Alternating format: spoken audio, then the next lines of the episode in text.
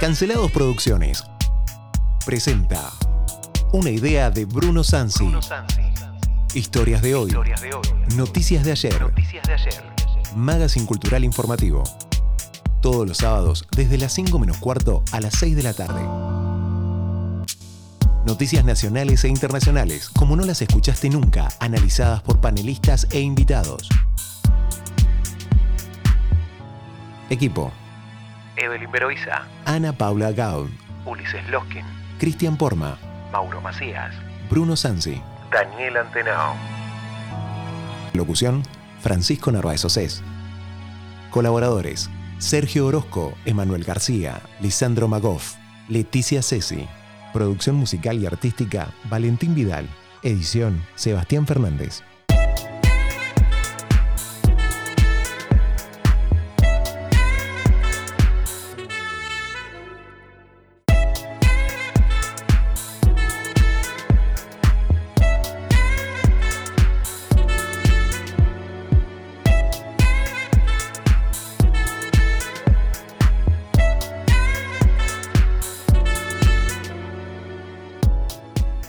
Muy buenas tardes a todos, bienvenidos a Historias de hoy, Noticias de ayer.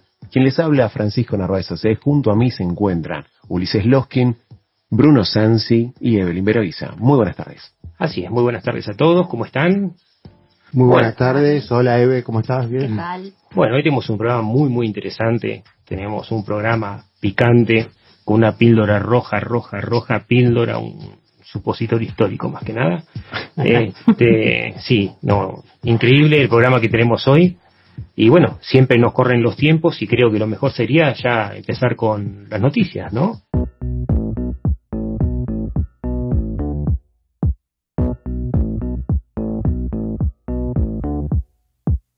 The war was lost, the treaty signed, a was not cut across the line. Noticias nacionales e internacionales.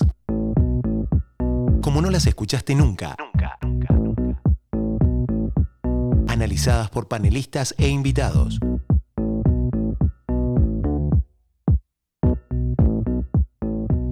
La televisión oficial china inventó una falsa periodista francesa que defiende al régimen de las acusaciones por el genocidio de los uigures. Exactamente, eh, los uigures en realidad son una etnia muy perseguida en China. Sí, no, la verdad que no nos extraña nada la noticia porque, o sea, un régimen totalitario como el de China nos tiene acostumbrados a este tipo de situaciones y al uso de la censura y la propaganda para su propio beneficio, ¿no? Y acá en este caso inventaron una periodista, en este caso francesa, le inventaron un currículum como si fuera francesa, como si existiera la persona, como si hubiera trabajado en los medios franceses, porque ellos necesitan una voz desde afuera de China, una voz objetiva, digamos, que apoya al régimen y los franceses en general no lo apoyan. Así que se le inventaron y esa supuesta periodista, que no existe, es absolutamente fake, empezó a publicar nota de apoyo a China en contra de la condena internacional a eh, la aculturación y los campos de concentración en los que tienen a los sigures, ¿no? que es una minoría eh, muy importante. Tam- También es cierto que no es la primera vez, o sea, que China, eh, sea, se la toma así con una cultura, ¿no? Lo mismo que ha pasado con, con el Tíbet, ¿no? Con el pueblo del Tíbet es algo muy similar también. Sí, bueno, nosotros recordemos que todo el mundo habla de China, pero recordemos que China no es una democracia. Por su parte, el Le Monde Diplomatique, este diario francés de muchísima trayectoria que se reconoce por ser uno de los que más investiga, realizó una investigación acerca de esta periodista Laurent Beaumont y dio a conocer que no hay datos, que no existe y que no hay ningún registro en toda Francia. Exactamente. Esa es la noticia. Así que bueno, ya directamente los estados no solamente esconden y ralentizan las redes y no permiten a la gente comunicarse cuando son autoritarios, sino que también inventan sus propios medios de comunicación y sus propios periodistas. Por otro lado, la condena a los líderes del movimiento pro-democrático en Hong Kong por participar y organizar una asamblea ilegal.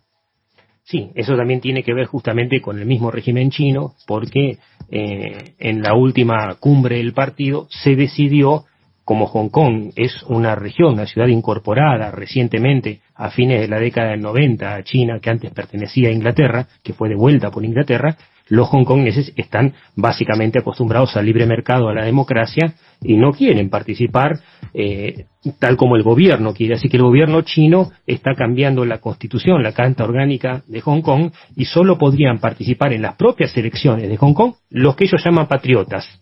Sí. Por- y consideran subversivos a cualquiera que se opone. Condena hasta de por vida. Ya desde que Inglaterra devolvió, o sea, justamente la isla de Hong Kong a China, eh, el gobierno de China, no digamos el pueblo, ¿no? sino el gobierno, viene arremetiendo profundamente contra los habitantes de la isla de Hong Kong y sobre todo contra eh, la li- las libertades que tenían en comparación, o sea, como región insular, en comparación a lo que es la China continental, ¿no? Exactamente. Por otro lado, hay juicio por la muerte de George Floyd.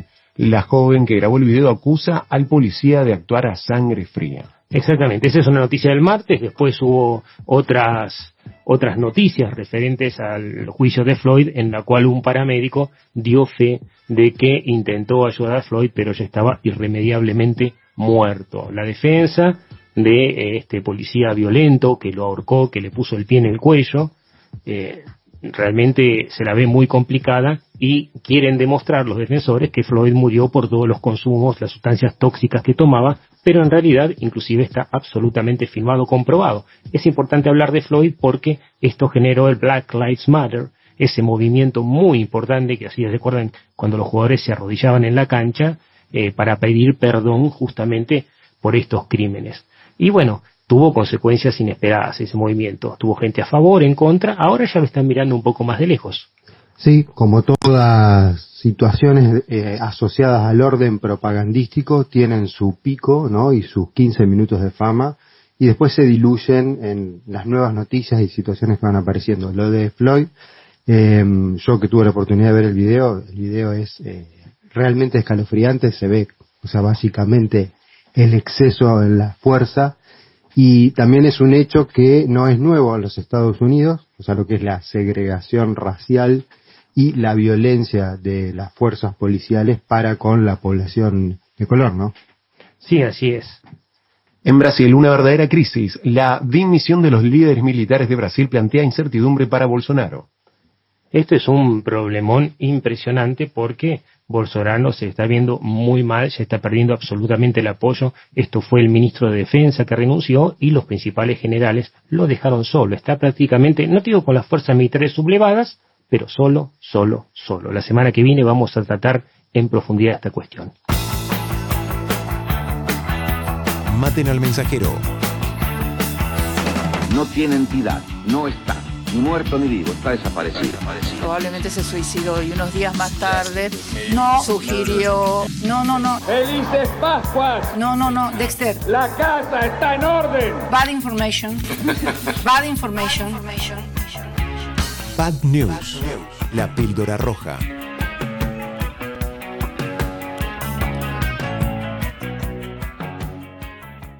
Continuamos con la píldora roja preparada para ustedes de la mano de Bruno Sansi.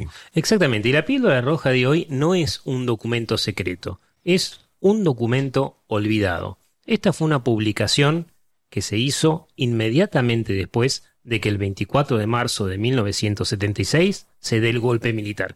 Y a veces dicen golpe militar, golpe cívico-militar, hablan de quienes estaban a favor o en contra de los militares, pero escuchemos con atención porque esta es una declaración de un partido político insospechado, que no se recuerda, pero que marca una posición muy clara. El 24 de marzo de 1976, las Fuerzas Armadas depusieron a la presidenta María Estela Martínez. Tomó el poder la Junta Militar integrada por los comandantes de las tres armas. Recordemos que eran Macera, Videla y Agosti.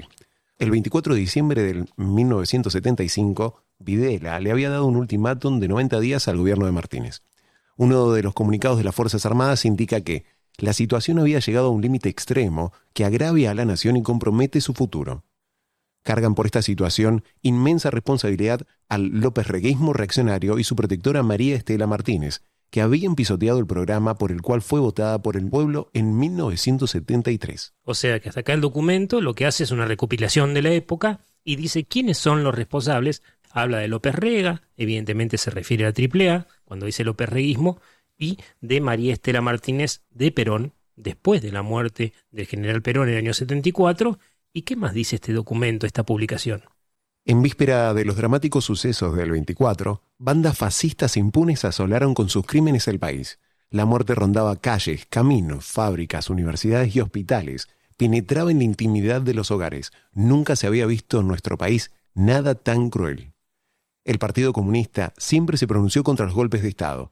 La experiencia indica que desde 1930 los golpes de Estado tuvieron por objeto defender la explotación agraria improductiva y aumentar el grado de dependencia del país. Esta vez, ¿se romperá esa nefasta tradición? O sea que me estás hablando de que es un documento del Partido Comunista. Así es, el Partido Comunista está convencido de que no ha sido el golpe de Estado del 24 el método más idóneo para resolver la profunda crisis política y económica, cultural y moral. Pero estamos ante una nueva realidad, dice. Estamos ante el caso de juzgar los hechos como ellos son. Nos atendremos a los hechos y a nuestra forma de juzgarlos, su confrontación con las palabras y promesas. Los actores de los sucesos del 24 expusieron en sus primeros documentos sus objetivos, que podríamos resumir de la siguiente manera. Fidelidad a la democracia representativa con justicia social. Revitalización de las instituciones constitucionales. Reafirmación del poder del control del Estado sobre aquellas ramas de la economía que hacen al desarrollo y a la defensa nacional y defensa de la capacidad de decisión nacional. El Partido Comunista, aunque no comparte todos los puntos de vista expresados en los documentos oficiales, no podría estar en desacuerdo con tales enunciados, pues coinciden con puntos de Perdón, perdón. ¿Cómo decís, Pancho? ¿El Partido Comunista? El Partido Comunista, aunque no comparte todos los puntos de vista expresados en los documentos oficiales, no podría estar en desacuerdo con tales enunciados, pues coinciden con puntos de su programa que se propone el desarrollo con independencia económica, la seguridad con capacidad nacional de decisión, la soberanía y justicia social. Pero vos me estás diciendo en este documento que el Partido Comunista apoyaba a Videla. Sí, está un poquito rebuscado, pero sale claramente. Exactamente. Y esa es la píldora roja de hoy, porque uno piensa en la época de la represión, previa inclusive al golpe del 76, donde ya teníamos casi mil desaparecidos, y después del golpe del 76, el comunismo, en teoría, es uno de los más perseguidos, y fueron muchos militantes comunistas perseguidos por la dictadura, encarcelados, torturados y asesinados. Pero el Partido Comunista, desde el primer día, apoyó a Jorge Rafael Videla. Apoyó y compartía objetivos. Exactamente, esta es una píldora roja, roja, roja, rojo comunista. Muy difícil de tragar, que aparte tiene que ver con lo que fue la política exterior de Jorge Rafael Videla, porque en otros programas les vamos a contar que no solamente es cierto este apoyo del comunismo, sino que los soviéticos ayudaron junto con la dictadura de Fidel Castro de Cuba, a esconder la desaparición, la tortura y la ejecución sumaria de las personas en Argentina. Lo vemos en otro programa, pero ya saben, el comunismo apoyó y Cuba ayudó a ocultar. Historias de hoy, noticias de ayer.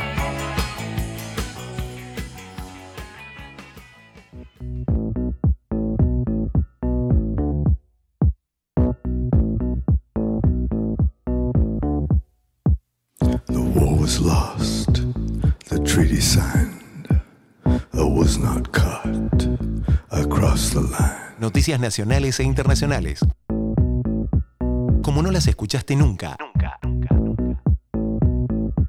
Analizadas por panelistas e invitados.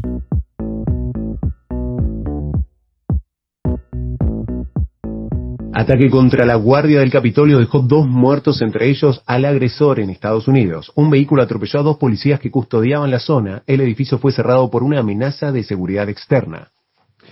Sí, eh, es el primer atentado que sucede en el gobierno de Joe Biden. Eh, fue un atentado que creo que sorprendió a todos por la, crudeza en sí. Y ya salieron a los medios rápidamente a, no a justificar, sino a intentar dar una explicación respecto del accionar de este muchacho diciendo que bueno, que era un, joven de color, que eh, había perdido recientemente el trabajo, que tenía cierta simpatía con la nación del Islam, que era un admirador de Malcolm X, eh, de hecho se hacía llamar eh, Noah X en las redes sociales. Eh, tuvo una cuestión eh, del orden de lo propagandístico nuevamente, destinada a justificar el accionar o a dar una explicación del accionar de esta persona y por supuesto eh, la respuesta de eh, la seguridad del Capitolio que no nos olvidemos que le costó una vida a uno de los guardias, le costó la vida a uno de los guardias que estaba ahí, ¿no? Una persona que hacía más de 18 años que trabajaba. Sí, el muchacho estaba armado y vos decís una simpatía con el Islam. Hizo el típico ataque de lobo solitario, no tenía explosivos, usó el auto y el cuchillo tal como suele suceder a veces, ¿no? Sí, si uno lo piensa un poco más, eh, a ver, desde lo crudo en sí de la situación, si- ¿qué posibilidad de hacer un daño real tenía, no? Bueno, cobró una vida. Pero es un, lo que se llama un acto para suicida. O sea, la persona que hace eso sabe que evidentemente va a morir y, eh, o sea, se considera dentro, o se estudia dentro de lo que son las conductas suicidas o las conductas para suicidas, ¿no? Este es un joven que ha entrado en un estado de, de- de anomia importante, ¿no? O sea, O sea, solo para contarle a, a nuestros radioescuchas que Ulises Loskin, que es parte de nuestro equipo, es psiquiatra y es perito forense de la justicia, si no me no, sí, equivoco. la, la policía trabaja. de la policía, Sí, de la sí. fuerza de seguridad. O sea, vos sos experto en lo que decís. Contamos qué hace que una persona se suicide. ¿Con- ¿Qué pasa? ¿Qué pasa en la cabeza de cosas, esa ¿no? gente? O sea, esta persona evidentemente ha- o sea, muchas cosas. Todos los suicidios son diferentes y todos son una tragedia en sí mismos. Eh, pero este tipo de suicidios son suicidios de personas que eh, pierden el lazo o lo que los vinculaba con la sociedad y quedan absolutamente por fuera de eh, la normativa. Bien, o sea, son personas que entran en un estado de anomia absoluto, ya no de- tienen pertenencia a nada, eh, y sobre todo ¿Qué es la anomia, Ulises? la anomia es... Ah, perfecto, están avisando que tenemos que salir del aire. Tenemos que salir del aire. Bueno. No Lo, lo seguimos programa. charla- lo seguimos charlando después, no, no Mirá, entonces, ¿sabés qué? Después me decís qué es la anomia. Recordemos que dentro de las noticias nacionales de trascendencia internacional tenemos el premio, tenemos el primer presidente vacunado, contagiado del mundo. ¿Qué es lo que está pasando, Pancho? ¿Qué es lo que está pasando, Ulises? Nuestro presidente se contagió de COVID. Pobre, ojalá esté bien, ¿no? Se le deseamos lo mejor, por supuesto, eh, pero es mm, algo de lo que podía suceder, sí. ¿Por qué decís, Ulises? Porque la- Vos también estás sí, vacunado. Yo estoy vacunado. Con la misma vacuna que presidente, en teoría. dosis, sí, tengo el- mi certificado digital, de, el pasaporte digital de, vacun de persona Por vacunada. personal de salud. Sí.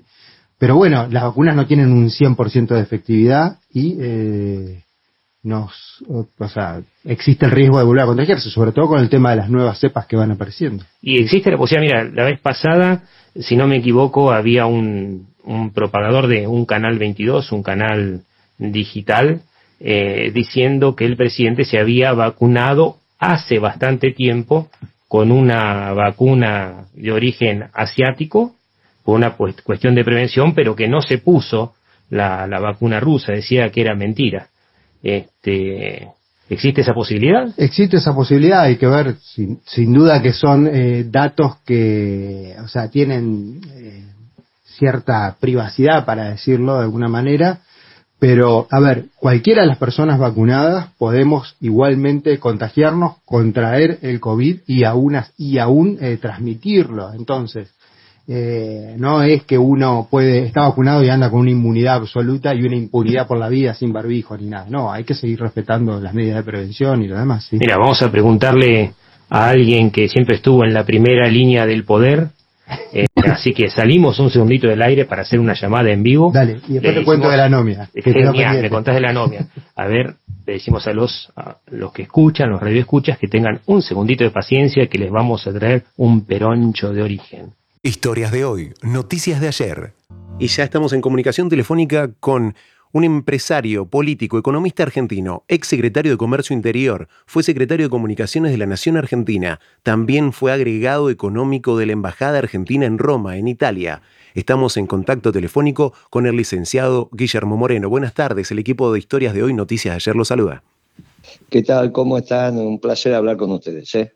¿Cómo está usted, Moreno? Bruno Sansi le habla. Muchas gracias por tener la diferencia de atendernos. Le deseamos unas felices Pascuas. Y estábamos dando las noticias internacionales y decíamos que el primer presidente del mundo que se contagia vacunado es justamente Alberto Fernández.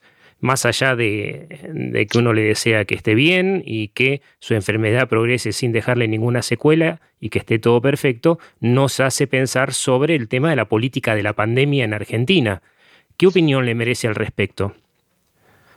Mire, un presidente es exitoso, no porque toma alguna decisión acertada, porque es igual que en la vida. Eh, es muy difícil que a vos te vaya bien en la vida porque alguna vez acertaste el número de la lotería. La vida se compone de múltiples buenas decisiones que tenés que ir tomando que superen holgadamente a las malas decisiones, las pequeñas, las del día a día, las de no pasar un semáforo rojo, la de llamarle la atención a tu hijo cuando correspondía, la de estudiar cuando tenías un examen, la de levantarte a la mañana y lavarte los dientes, cuando no lo hiciste mucho tiempo, después te arrepentís. Y el buen presidente también es eso, 50, 60 decisiones por día, de las cuales por ahí pasan semanas sin que tomes ninguna estratégica, pero todos los días de Dios tenés que tomar múltiples decisiones cuando sos presidente, que no te impactan a vos solo, sino que le impactan al conjunto. Bueno, Alberto, este es el problema que tiene. De las 50 decisiones que tiene, 49 y media son malas. No es que en regulares, son malas, no sabe tomar decisiones. No está apto para la toma de decisiones. Bueno, pero entonces la pregunta sería, ¿y cómo, ¿y cómo sabemos cuál está? Y bueno, por eso está el método de selección. El método de selección en la política es muy cruel. Quizás haya otros, pero es el que hay. Someterse al método de selección hace que en algún momento los que no están aptos no llegan. Entre otras cosas, es como dicen los pilotos de casa de guerra, pericia y suerte. Pericia y suerte. Otros diríamos pericia y Dios. Pericia e intuición. Pericia, todo lo que quieras. Pero ese es el método. Cruel el método de selección. Cruel el método de selección. Pero es el que hay. Y Alberto no fue sometido al método de selección. Hubo ahí una decisión de Cristina, llegó el muchacho a la presidencia y ahora todos pagamos las consecuencias.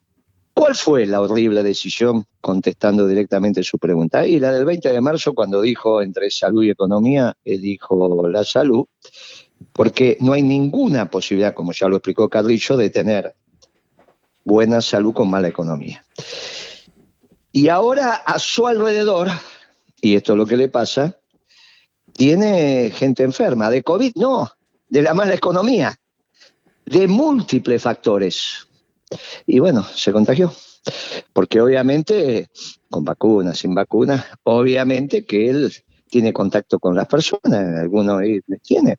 Y los ministros, y tienen contactos. No son los ministros los que hacen su cama diaria, ¿no?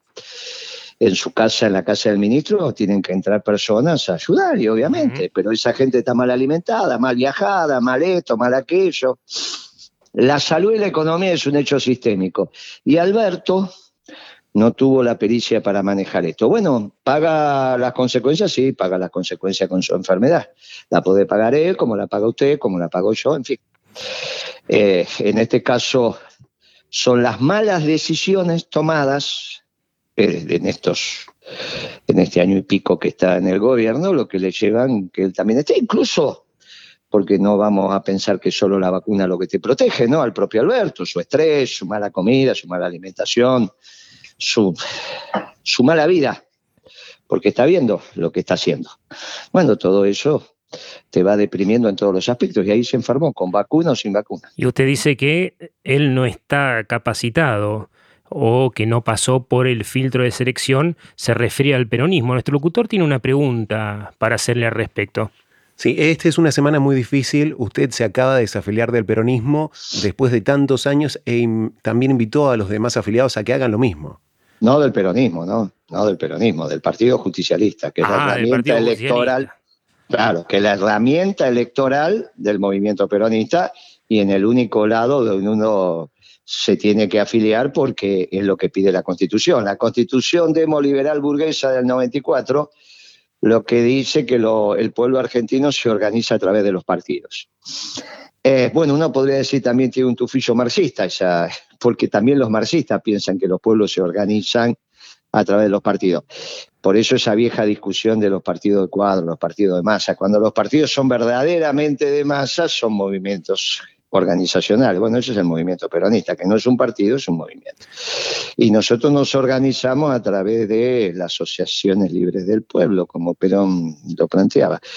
Nosotros nos desafiliamos del Partido Justicialista, del peronismo, somos orgullosamente peronistas. Ahora el movimiento peronista tiene otra herramienta electoral que es principios y valores.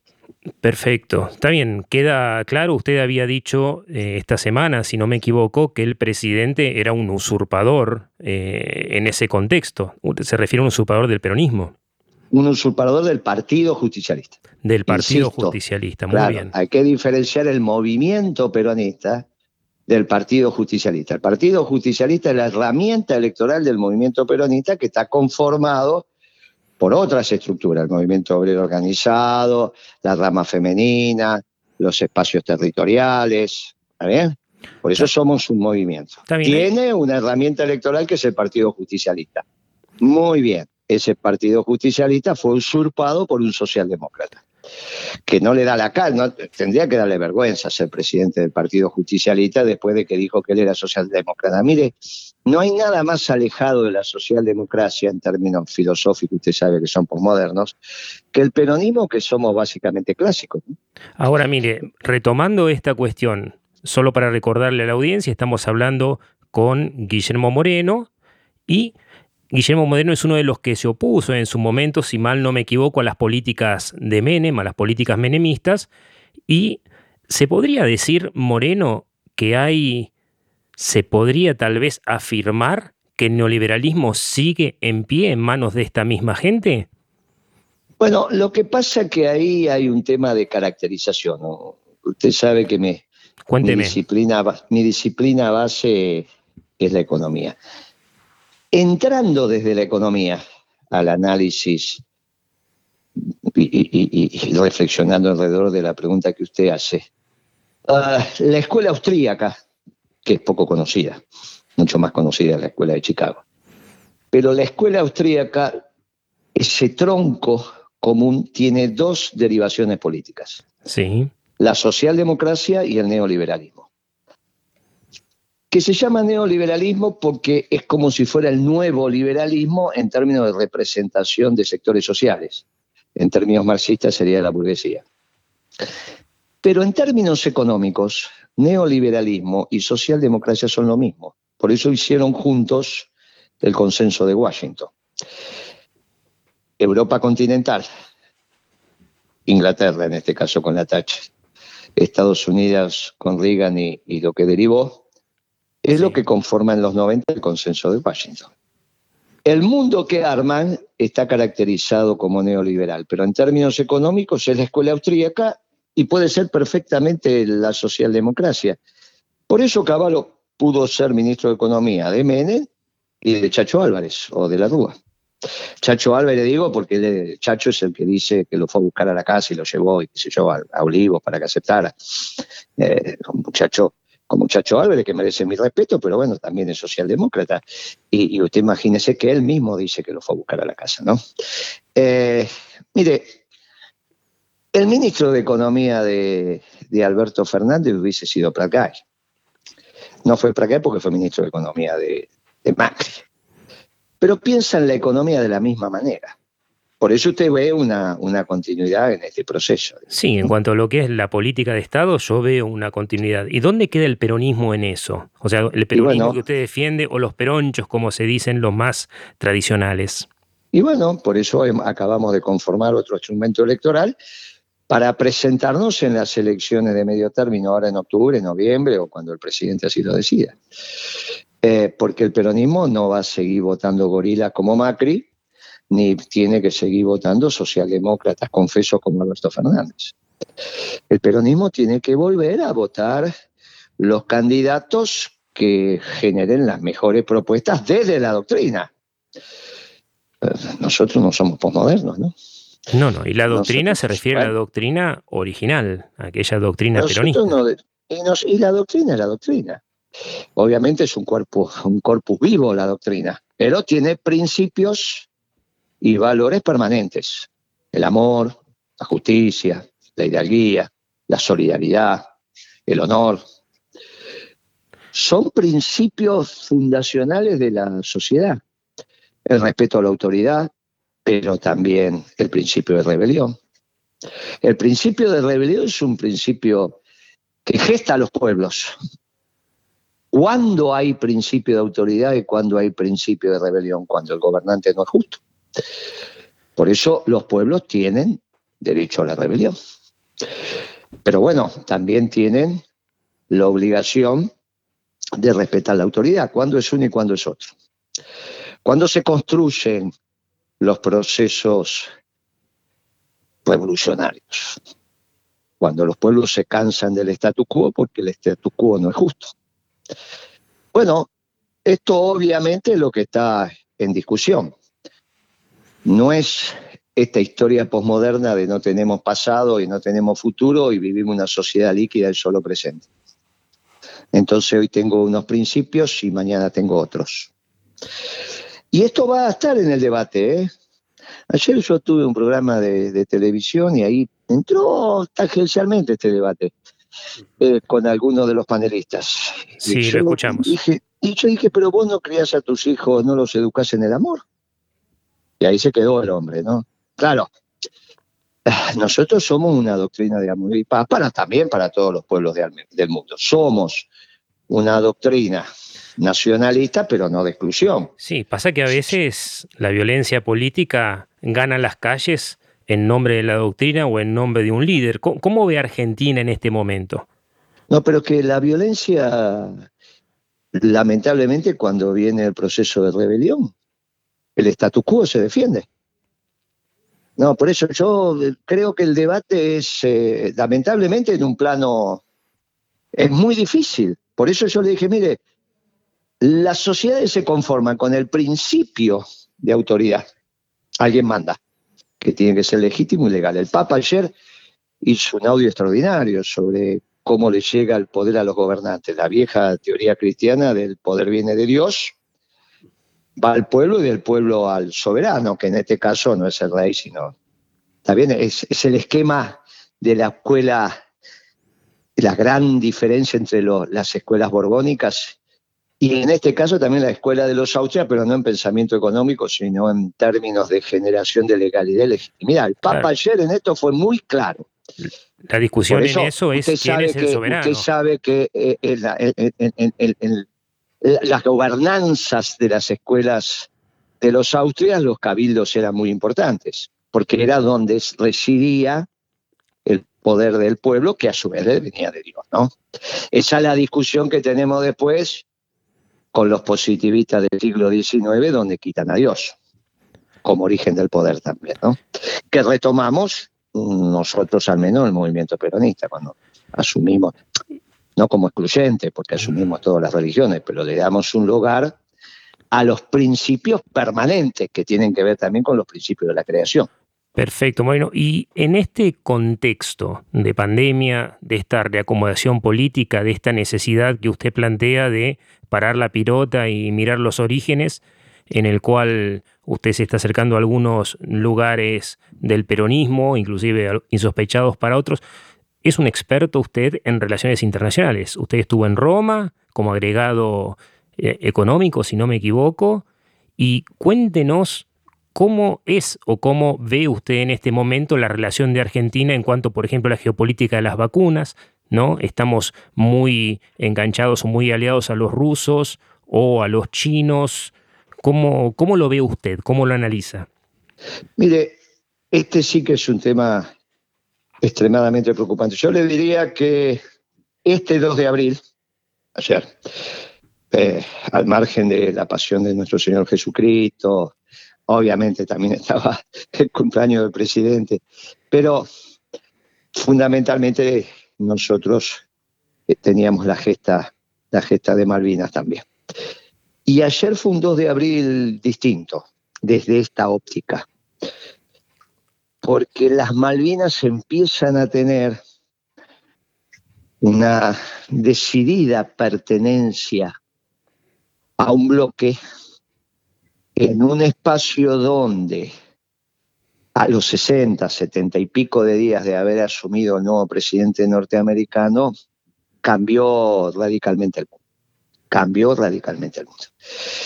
Yo lamento otro error más profundo, tremendo, del presidente Fernández, que se puso contento con el triunfo de Biden. Mire, en, en estos 70 días, 80 días que han transcurrido, desde mitad de enero, de que asumió la nueva administración, el mundo está muchísimo más inquieto. Ya los rusos están moviendo tropas, los ucranianos también. El presidente Biden dijo que Putin era un asesino. Yo no recuerdo que un presidente norteamericano se haya referido así a alguien que tiene armamento nuclear y voluntad de usarlo si lo llevan al límite. Pero no solo eso, sino que destinó una fuerza de tareas al mar de China. Los chinos eh, eh, no bombardearon, pero sobrevolaron Taiwán con una flotilla de aviones artillados. Ahí hay una compleja relación con los australianos, porque ya empieza a salir a la cancha Inglaterra, y ahí usted ve el presupuesto, el extraordinario presupuesto que está destinando el primer ministro inglés para renovar su flota, su flota naval, la flota naval de guerra. Los chinos movieron armada hacia las Filipinas, si no me equivoco también. Eh, bueno, es todo el mismo proceso. Lo que pasa es que la armada china es una armada muy menor, muy menor. Muy menor, digamos, eso lo que hace que China no sea una potencia militar. Podemos discutir que sea una potencia económica, porque no pero no es una potencia militar. Potencia militar es aquella que está en condiciones de llevar la guerra alén de sus fronteras. Y China puede llevar la guerra a Vietnam, a Mongolia, algo a Rusia, algo a India, pero no puede llevarle del otro lado, digamos, no tiene portaaviones operativos, no está en condiciones. Y no hay una flota de despliegue. Y nuestra alineación como país. Y bueno, este, es el problema, porque Malvinas, y claro, y claro, porque Malvinas, desde la posición inglesa, pasa a ser el dominio del Atlántico Sur. Hay dos, hay dos bases militares centrales de los británicos, que es lo que empiezan a decir, permiso, que quiero opinar. La isla Ascensión y ahora Malvinas. Ahí se entiende el desplazamiento de un submarino nuclear, la llegada de este patrullero norteamericano en términos de ese barco tremendo, digamos, que desplazaron a las aguas del Atlántico Sur por el tema de la pesca, porque en la discusión con los chinos de los norteamericanos, había dos maneras de comprender esto. A lo, a, lo, a lo Trump, donde el progresismo de esto otra vez no entiende nada, Trump planteaba la confrontación en términos comerciales, económicos, financieros, comerciales, etcétera, etcétera. El problema, como siempre hacen los demócratas que sobreactúan, ya empezaron a batir los tambores de guerra. Bueno, de hecho, Trump retiró tropas. el, problema, el problema central es que cuando la discusión es comercial, los neutrales o los que se alinean de un lado o del otro están permitidos. Cuando la discusión es desde los tambores de guerra, no. Porque está claro la pertenencia de Argentina a América y sobre todo teniendo una base militar ahí, ¿no? Como la tenés en Malvinas. Con lo cual, el primer cerco que van a armar a los chinos es en términos alimenticios. Ahí tiene que ver con la flota pesquera, por eso estamos contando toda esta historia de la flota pesquera china. Y el barco norteamericano que vino a patrullar las costas. Y bueno, y, bueno, pero también empieza a estar en debate qué vamos a hacer con la soja, si esto se agudiza. Nadie va a pensar, ningún Estado Mayor norteamericano va a pensar que van a invadir China. Eso es impensable. La estructura de defensa del ejército popular chino es extraordinaria, es imposible. Ahora, nadie quiere invadir China, lo que quieren es reducirla en su proceso de expansión. Y en el proceso de expansión, la capacidad que tengan los chinos de adquirir alimentos es lo que lo hace que ellos se puedan expandir en el mundo y del otro lado sus manufacturas, acompañado después con el proceso financiero. Primero fueron manufacturas vendiendo, después comprando materias primas y ahora el brazo financiero. El swap con China de la Argentina es uno de los ejemplos. Ahora, ¿por dónde los van a empezar a ordenar? Por el lado de los alimentos. Moreno, una, disculpe interrupción, una preguntita. ¿Usted nos espera dos minutitos que viene la pausa y continuamos? Porque los tiempos de la radio nos están apurando. Si usted tiene la amabilidad, continuar en línea con nosotros. No, ¿sabe qué pasó? Se cortó, no, no sé qué pasó. No, no, lo escuché. No, no, que yo le digo que si nos espera un par de minutitos en línea puede ser. Eh, sí, sí, porque tenemos una tanda. Está muy interesante la charla. Sí, sí, no, no hay ningún problema. Historias de hoy, noticias de ayer. Estamos hablando con Guillermo Moreno, que tuvo la amabilidad de quedarse en comunicación con nosotros.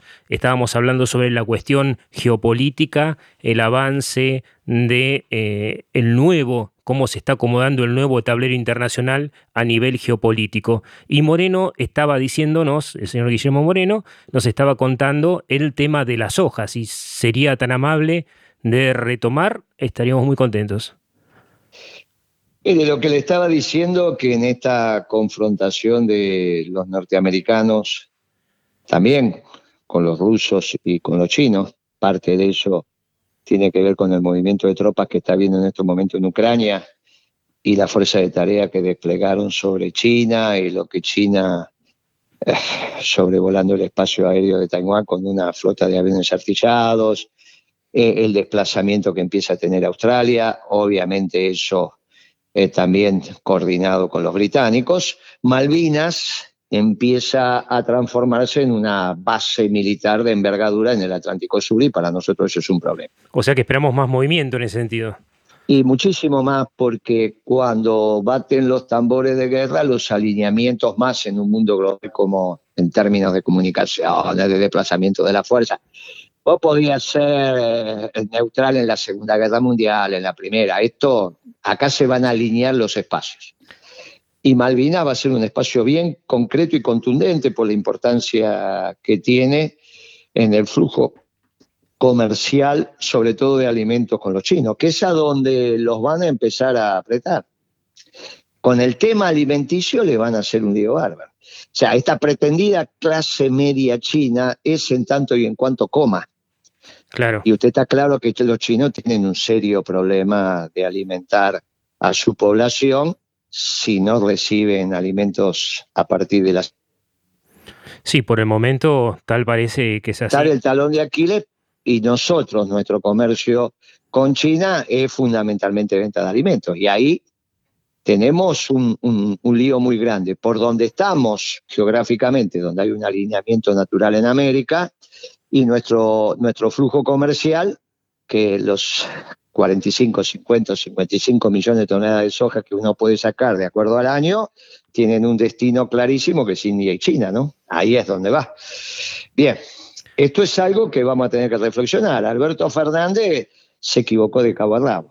Digamos, no es la geopolítica de la vacuna. ¿eh? El problema es que se equivocó en cómo planteó el escenario internacional y las expectativas que puso en Biden. Y ahora tiene un lío bárbaro. Y lo tenemos nosotros. Que no sea cuestión que por ahí pase también el tema de la enfermedad, porque el muchacho se está quedando, digamos, casi todo el esquema que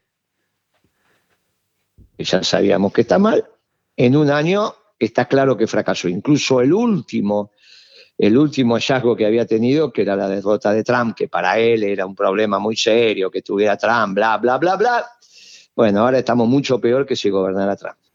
Impresionante, Moreno. Le agradecemos muchísimo su colaboración y eh, esperamos tenerlo próximamente en el programa. Acá nuestro locutor tiene algo que decir. No, eh, muchísimas gracias, muchísimas gracias por la comunicación y estaremos en contacto nuevamente más adelante para seguir hablando. Hasta aquí, eh, le dejamos el espacio para despedirse de la audiencia. Bueno, yo les agradezco, les agradezco la entrevista y les digo a, los amigos de Chubut, eh, el peronismo terminó con eso de votar gorilas, pagos e ignorantes como Macri y también esta tontería de votar socialdemócratas. En las próximas elecciones, los militantes, adherentes, simpatizantes y dirigentes del movimiento peronista votan peronismo. Basta de votar liberales o socialdemócratas. Muchas gracias. Gracias muchachos, nos vemos la próxima. Nos vemos la próxima. Felices Pascuas, Moreno. Igual para usted, gracias.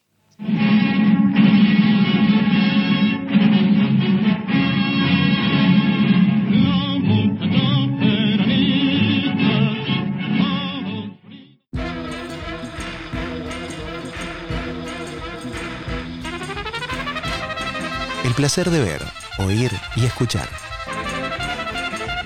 Crítica literaria. Cine y series.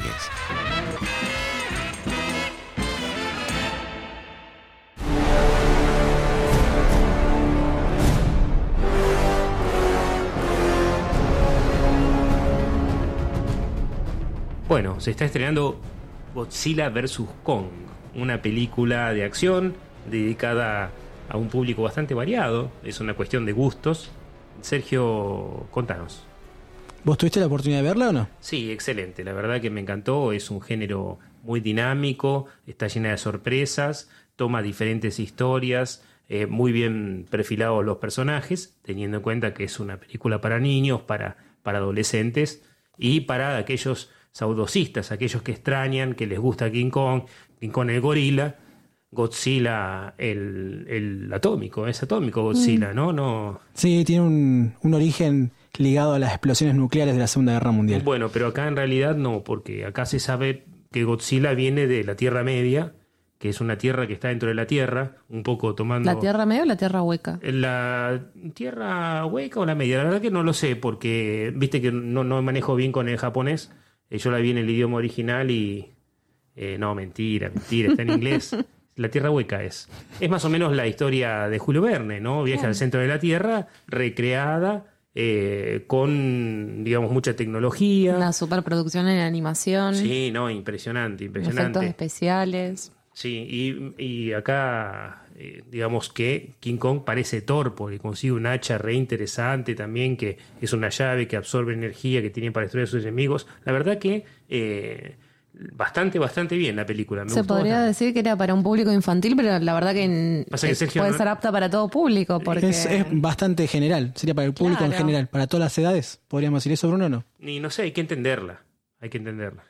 Bueno, eh, la película, además de ser una expresión o un exponente del cine de acción, también nos permite discutir o charlar otras cosas referentes a la historia y a muchos elementos que siempre trabajamos o exponemos en el programa. Por ejemplo. Por ejemplo, el personaje de Godzilla. ¿Vos sabías que Godzilla tiene más de 35 películas? Es un actorazo, ¿no? A lo largo de toda la Mu- historia se muy hicieron prolífico. 35 películas. Más de 35 películas entre producciones japonesas y producciones Sé que norteamericanas. no cobró en ninguna. ¿Vos decís? Es un actor muy mal pago porque no lo veo las islas caribeñas regodeándose de su dinero. No, siempre anda haciendo destrozos en envuelto Japón. en escándalo. Bueno, ahora, ahora no, ahora no. ¿A dónde Pero hace destrozos ahora? en ¿cómo se llama la Tierra Media? Tierra Hueca. Hace destrozos, por favor. Hong Kong. Hace Hong destrozos en Hong Kong, exactamente. Ya que se- tiene una conexión en la Tierra Media por un rayo de energía que larga Godzilla hacia el centro. Me extraña. Tendrías que haberla visto para hablar de la Sí, película, yo ¿no? también no le haría una película que no vi, pero bueno, por las dudas habla Yo quiero, habla hablar de yo quiero hablar del personaje de Godzilla porque me, me fascina, me, me llama mucho la atención. ¿Qué tenés para contarnos de Godzilla? De Godzilla, además de la cantidad de películas que se hicieron, lo que representa. ¿Qué representa? Es un producto cultural, ¿sí? Que surgió después de la Segunda Guerra Mundial. Vieron que siempre hablamos de la Segunda Guerra Mundial, el otro día hablamos del Holocausto, los campos de concentración. Además tuvimos la charla con, con Mauro, que habló de bueno, la particularidad de ese país. Y Godzilla es un producto cultural post Segunda Guerra Mundial. ¿Qué viene a representar? Viene a representar varias cosas. Por ejemplo, la idea o la noción de peligro nuclear que quedó en Japón después de las dos bombas atómicas, la de Hiroshima y la de Nagasaki. Y además... Y después del de Fukushima también. Sí, sí, podríamos decir que también. Sí. No lo había pensado eso. Pero además eh, representa... Representa... Perdón, ¿cómo? Que hubo Godzilla después de Fukushima. Además representa el peligro o esa sensación de debilidad que tenía Japón después de la Segunda Guerra Mundial. Para situarnos un poquito en contexto, entre 1945 y 1952, el país fue ocupado por Estados Unidos con tropas.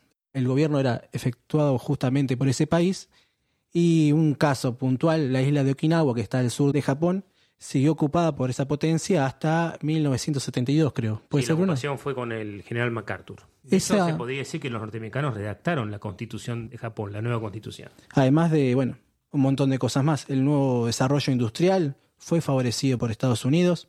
Japón ocupa un lugar muy importante en controlar a un nuevo enemigo para Estados Unidos en ese momento, que es China. China en 1949 es otro país, otra potencia comunista más. Confronta con Corea también, Japón. Podría ser la alianza Godzilla representando a Estados Unidos. Y Estados Unidos, eh, a Japón y, y King Kong a Estados Unidos. podríamos pensarlo así, pero además Godzilla es el peligro de no saber qué hacer. Eh, había hasta una pregunta que se hacían los japoneses en ese momento. ¿Qué pasa si vienen los extraterrestres? Porque no tenemos ni siquiera fuerzas armadas. Bueno, ¿te acordás que Mauro Macías hablaba de primero previsión, previsión, previsión? Puede ser eh, ese no saber qué hacer, pero también la capacidad que tiene Japón de reconstruirse. Yo, por ejemplo, no me vi las 35 películas de Godzilla. 27, dice Sergio. 37, pero después de todo el desastre, el derrumbamiento de edificios, las ciudades destrozadas, siempre se reconstruyen y salen adelante. Exactamente, es esa idea que plantea la película, ¿no? O De todas las- resiliencia. Es ver si Japón tiene la capacidad de tomar el futuro, ¿sí? Eh, en sus manos y de controlar su destino. ¿Y Es lo tiene? Es siempre el desafío que se plantea en esas películas. Desde 1954 hasta la última, si se quiere, más allá que esté en Hong Kong, el personaje es japonés. Y entre Godzilla y King Kong, ¿con quién te quedas? Yo me quedo, ya creo que lo dije, pero me quedo con Godzilla. ¿Por qué? ¿Por qué? ¿Por qué? ¿Por qué? Porque me parece más, si se quiere, exótico el personaje y Más radioactivo, además, más tóxico. Siempre. sí, Como Tengo, vos, tengo, tengo un imán para ese tipo de... de vínculo. Sí, exactamente. Y bueno, te aviso, Sergio, por si no sabes, hay un Godzilla nuevo en la última película. No quiero spoilear. No, déjalo ahí porque... es altamente tecnológico y te va a dar vuelta la cabeza. Bruno, Sobre todo y- si te gusta el género. Y tan tóxico que te vas a enamorar. Perfecto. Impresionante. ¿Ustedes con qué lado de la grieta se quedan? ¿Con, Con- el con lado- King Kong, ¿con obvio. King Kong? Sí, ¿También? sí, sí. ¿Vos, Bruno? Yo la verdad que no lo pensé. ¿Nunca lo pensaste? No, no, ni me importa. ¿No hay que tomar partido para vos en este caso? No hay que ver las cosas de lejos, no me importa. Un japonés, un norteamericano peleándose, muñequitos tirándose, Nada una cosa con otra, no, poco. ¿Y una pelea entre Patoruzú y King Kong?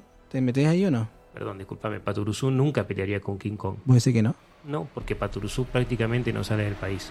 Listo.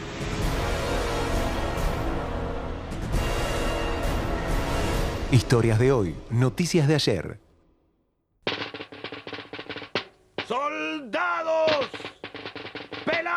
Los sables! Una vez pelados los sables, se corta al enemigo en pedacitos, se vierte hasta la última gota de sangre, se baten todos bien sobre fuego de metralla y se sirve a la patria o bien en el molde.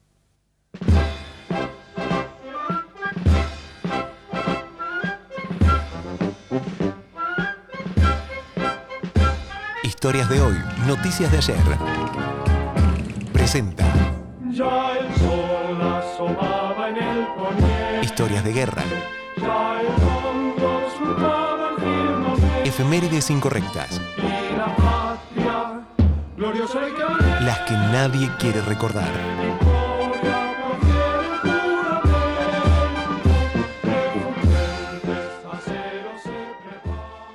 El 2 de abril de 1982, Argentina invade Malvinas. Exactamente, en la última época, digamos, de gobierno militar, estaba Leopoldo Fortunato Galtieri en una situación muy difícil para el país, en un momento en que Galtieri desplaza a Viola y parece ser que dentro de los mandos militares él había prometido recuperar Malvinas, entonces manda una avanzada de comandos a recuperar Malvinas y también Georgias y Sandwich del Sur. Hace esta, esta invasión, porque así la ven los ingleses, o recuperación como la vemos nosotros de las islas, pensando que Inglaterra no reacciona. Inglaterra justamente es un país que se caracteriza por no actuar bajo presión, por lo menos no había antecedentes en ese momento, y en aquel momento la primera ministra de Inglaterra, llamada Margaret Thatcher, encuentra en el mandar las tropas y unirse a esta invitación a la guerra por parte de Argentina como una forma de resolver problemas internos dentro de Inglaterra. Entonces manda toda la flota real británica, por lo menos una gran parte de ella, y comienza la guerra de Malvinas. Y obviamente hablar de la guerra de Malvinas es algo que más o menos todos conocemos, eh, tenemos algunos documentos secretos importantes para mostrarles más adelante en los programas venideros, pero por ahí sería interesante ver qué pasaba acá en la guerra de Malvinas. Yo recuerdo que cuando era adolescente, yo estaba en la secundaria cuando pasó, teníamos que hacer simulacros de bombardeo en las escuelas, había apagones de la luz, había helicópteros y aviones sobrevolando, la base Almirante Sarde acá de Treleu estaba absolutamente activa y en ese momento también se vivía la época de la dictadura, entonces las cosas eran difíciles. Pero tenemos una anécdota interesante que trabajaron dos historiadores de Madrid y que se refiere al pan. Y ya que está Evelyn acá con la comida, que nos cuente un poco. Sí, en realidad tiene que ver con el periodo de la guerra de Malvinas, pero más bien con el final de la guerra, cuando eh, se termina en junio del mismo año de 1982, cuando culmina la guerra y se da la rendición y son trasladados los soldados al continente. Llegan a Madrid, primero no se sabía, son transportados, no se sabían si iba a la base Belgrano o se los traía a Madrid. Finalmente se los traen, llegan y durante esa mañana del 19 de junio comienza a haber una ronda de militares donde ya se percibe en la ciudad que algo estaba pasando. Querían que los soldados pasaran desapercibidos en realidad porque lo que se sospechaba que la gente no los iba a recibir de buena manera. Quizás iba a haber un recibimiento hostil. Entonces querían que sean trasladados y que pasen desapercibidos lo más que se pueda. Cuando llegan y empiezan a ser trasladados en camiones y demás, la gente de Madrid, todo lo contrario, sale y comienza a aplaudir a los soldados y ellos levantan las lonas en las cuales los traían tapados en los camiones y comienzan a ser aplaudidos y mm, en ese momento hay gente que comienza a salir a los comercios y a comprar pan y a darles a los soldados a través de esos camiones.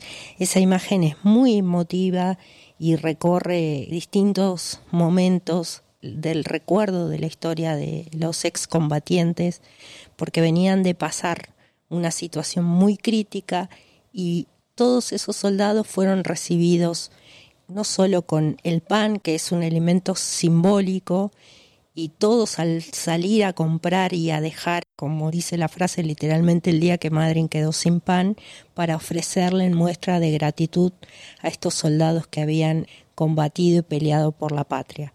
No solo eso, también los recibieron en sus hogares, les dieron calor de hogar, les dieron comida, abrigo, todo lo que no habían tenido durante el periodo de la guerra.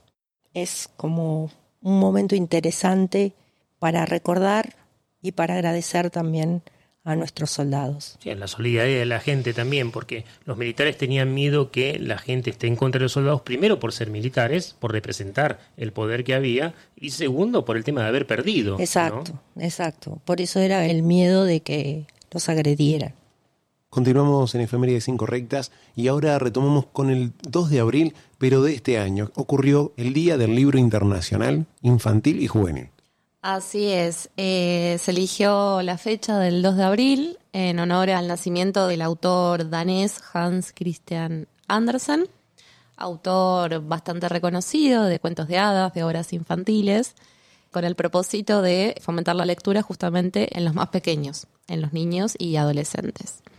El autor es conocido por bastantes obras que ha escrito, las más populares son La Sirenita, Caperucita Roja, Pulgarcito, La Reina de las Nieves, que quizás uno dice no lo conozco, pero tenemos la versión más reciente de la adaptación de Disney que es Frozen, bastante distorsionada con la real, al igual que La Sirenita. Sugiero siempre comparar la película con la obra real y uno se va a dar cuenta de que no era tan linda y quizás no tan apta para niños. Bueno, de hecho esas historias que adapta Anderson y que después también adaptan los hermanos Grimm son historias muy, pero muy ásperas, son historias ejemplares, hechas para educar a los chicos, para saber eh, cómo actuar frente a un extraño, cómo actuar frente a las tentaciones. Eran muy adoctrinadoras y aleccionadoras esas historias. Y sangrientas. Sobre todo, era, bueno, si hablas con extraños te van a comer o te van a matar. Eh, no te alejes, eh, no andes solo. Si seguís las migajas te va a agarrar un gigante, te va a destrozar, te va a meter preso. Y si querés ser el que no sos, también otra cosa. Si te desheredan, otra cuestión. Entonces había una cuestión muy aleccionadora en ese momento que era enseñarle a comportarse a los chicos y lo hacían de las maneras que se hacía en aquella época. Son cuentos Inculcando miedo. Exactamente, cuentos de origen premedieval, antiguos, otros medievales, que después se van adaptando. Se retoman muchas leyendas nórdicas de, esos pueblos y se los van a, como decís vos, adaptando para dejar esos mensajes a los más pequeños, ¿no? yo creo que esto es un tema que da también para futuros comentarios, cada tanto podríamos analizar algunos de estos cuentos y contar también que Andersen en un momento, Andersen eh, fue un cancelado, porque era un tipo muy raro, un tipo jorobado, solitario, con un mundo de fantasía muy interesante y de costumbres extrañas. Pero dejamos por otro momento. Historias de hoy, noticias de ayer.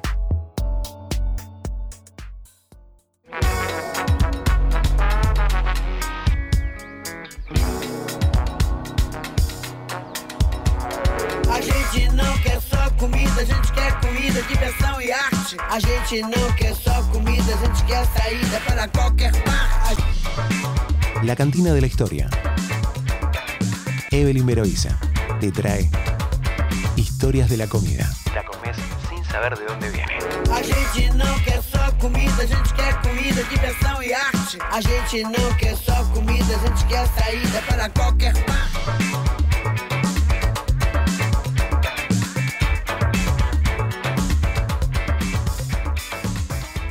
Nos quedamos sin tiempo. Así que, y ya que estuvimos hablando y le deseamos felices Pascuas a Moreno, y ya que Moreno lo de China, y también hablamos de Godzilla de Japón, eh, y la depredación de los barcos pesqueros, la falta de comida, le preguntamos a Evelyn sobre las Pascuas y la comida antes del partido de fútbol. Sí, vamos a hablar un poquito de eh, qué pasa con la alimentación en las Pascuas cristianas, que estamos justo en, esa fecha, ¿no? Nosotros nos referimos al periodo de, de Pascuas cuando hacemos referencia al desde el Domingo Ramos hasta eh, la Pascua del Domingo de Resurrección.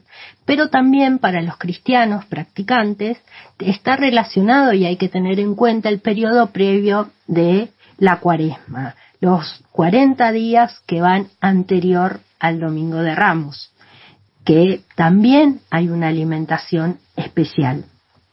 Tenemos que tener en cuenta que este periodo se caracteriza por la austeridad en los alimentos, porque estamos hablando del proceso de, de muerte y resurrección de Jesús. Entonces tenemos que tener pocos ingredientes y a su vez una elaboración también simple. Es un periodo donde se caracteriza por los ayunos, como un acto de purificación, teniendo en cuenta siempre el sacrificio que hizo eh, Jesús al pasar por todo este proceso. Se toma como ayuno los días este, desde el miércoles de ceniza, que es cuando se quema el ramo ese que nos llevamos de la iglesia, ese domingo de la misa. Vos te llevas de la iglesia. En mi caso, este, me lo lleva mi papá. Muy bien. Todos los domingos de Ramos llega este, con un acto de amor a traernos este, el ramito. Ulises tampoco lleva ramo. No, no, no, no, no. no. Vos sos judío. justa- claro, justamente de eso les iba a hablar, pero bueno, termina ahí. Está bien, dale, seguilo con. Seguimos con la Pascua cristiana y después hacemos mención. alusión a la Pascua judía, que estamos igual en una fecha próxima, ¿no? No, Eh, ya está. ya pasó, Ya pasó. ya pasó, Ya pasó. ya pasó. Próxima pasada. Claro. Próxima pasada, en serio. Este, bueno, y decía que esto, que hay ayunos, pero que también en la Pascua judía también se realiza. Este, em, en ese periodo, el miércoles dije y el viernes santo, que es lo que para nosotros ha quedado un poco en la posteridad y ahora, ¿no? El viernes este de no comer carne. Eh, también se habla de la abstinencia y en todo ese periodo, si no se puede cumplir como un, un, un cristiano practicante, siempre está relacionado que se pueden hacer actos de caridad y penitencia. Vamos a encontrar alimentos simbólicos como el pescado, el vino, el pan, los vegetales, que los vamos a encontrar en distintos pasajes de la Biblia. Si nosotros leemos, siempre los vamos a encontrar como un pasaje simbólico a estos alimentos. Entonces son los que hay que comer durante la Pascua cristiana. De hecho, en la referencia que se hace en la última cena, el pan y el vino son fundamentales porque son los elementos sagrados en los cuales después se va a convertir el pan en el cuerpo y la sangre eh, eh, de Cristo, ¿no? Eh, el pan hecho sin levadura en, ese momento se consumía así y también se hacía un, cordero en alusión a la última cena. El cordero, ¿por qué? Eh, porque era un animal que eh, se pastoreaba y se consumía generalmente en, ese periodo. Por eso era de fácil acceso y por eso es la alimentación que aparece en la última cena. Después se acompaña con platos de hierbas, este, aromáticas, vegetales, este, y un elemento que aparece como importante y un dato que por ahí nos va a generar curiosidad, curiosidad es la sal que aparece como un elemento que después va a ser tomado en pintores como Leonardo da Vinci, que cuando recrea la última cena va a este va a darle una central importancia. Y ustedes pueden creer que en ese momento, en esa última cena, a Judas se le cae la sal? ¿En serio? ¿En serio? Yo pensé que no había dado- ido porque tenía positivo de COVID. No, no, no. Mal Eh, presagio. Mal presagio. Y desde ahí que se considera que la sal, cuando se nos derrocha en la mesa, es un mal presagio de que algo va a venir. Bueno, para, para los judíos, o sea, básicamente eh, es lo, o sea, la, eh, la palabra Pascua viene, o sea, pesas, que significa o sea, pasar sobre, sí, que en, la, en inglés es Passover,